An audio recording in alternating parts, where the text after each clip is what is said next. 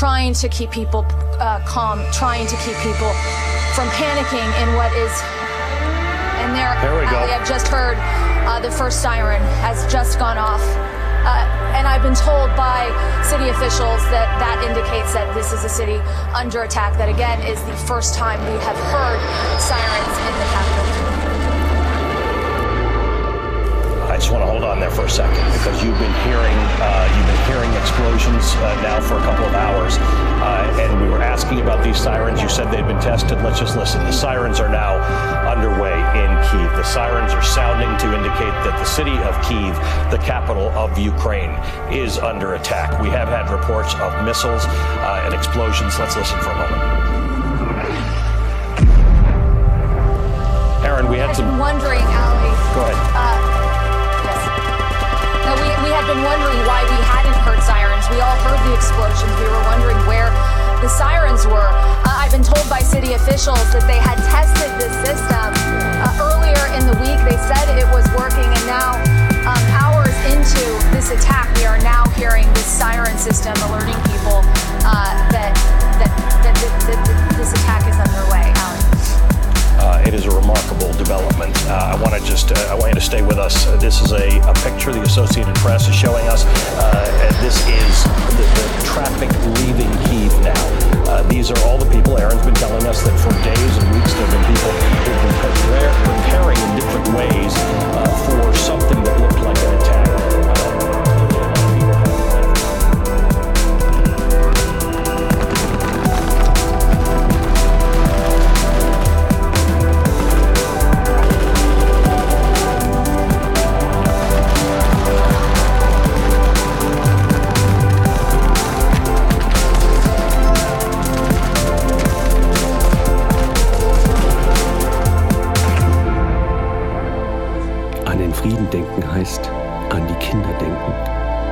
sind Passagiere an Bord des Schiffs Erde und wir dürfen nicht zulassen, dass es zerstört wird. Eine zweite Archäologie wird es nicht geben.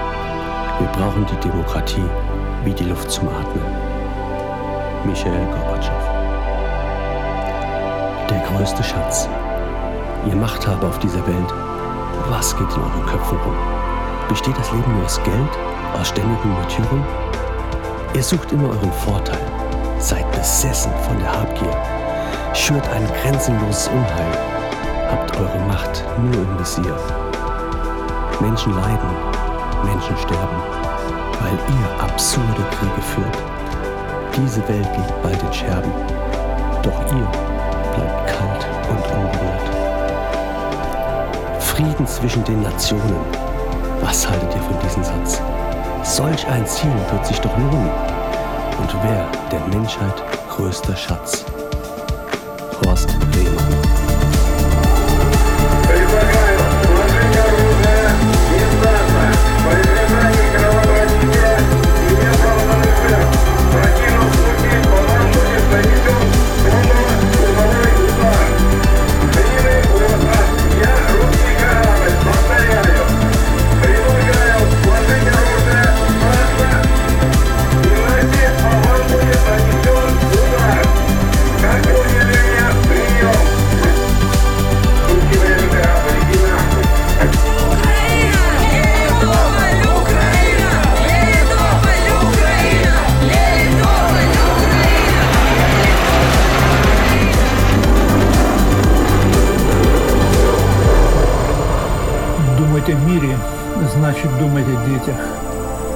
Михаил Горбачев. Самое большое сокровище.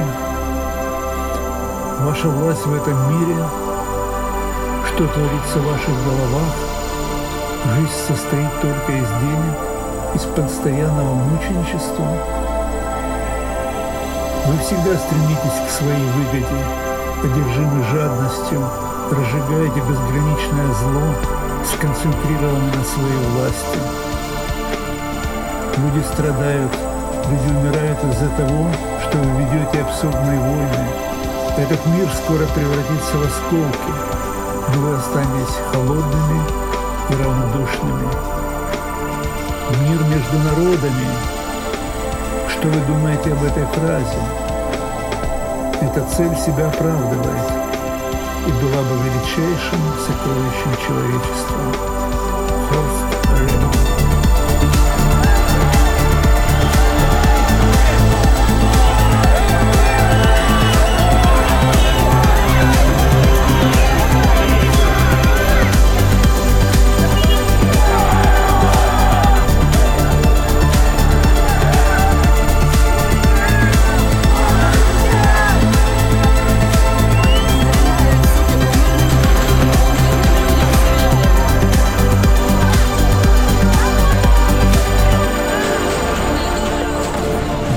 Мир це думати про дітей. Михайло Горбачов. Найбільший скарб. Ваша влада у цьому світі, що діється в ваших головах. Життя складається тільки з грошей, з постійного мучеництва.